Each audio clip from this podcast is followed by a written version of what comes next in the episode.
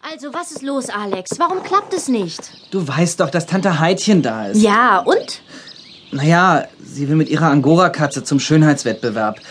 Und ich muss sie begleiten. Was? Wieso du? Na, Vater kneift natürlich. Und an mir bleibt es hängen. Und das weißt du erst heute? Eigentlich seit gestern Abend. Und du konntest nicht anrufen. Ich wollte es dir persönlich sagen. Oh, wie rücksichtsvoll. Kommt dir wohl nicht in den Sinn, dass.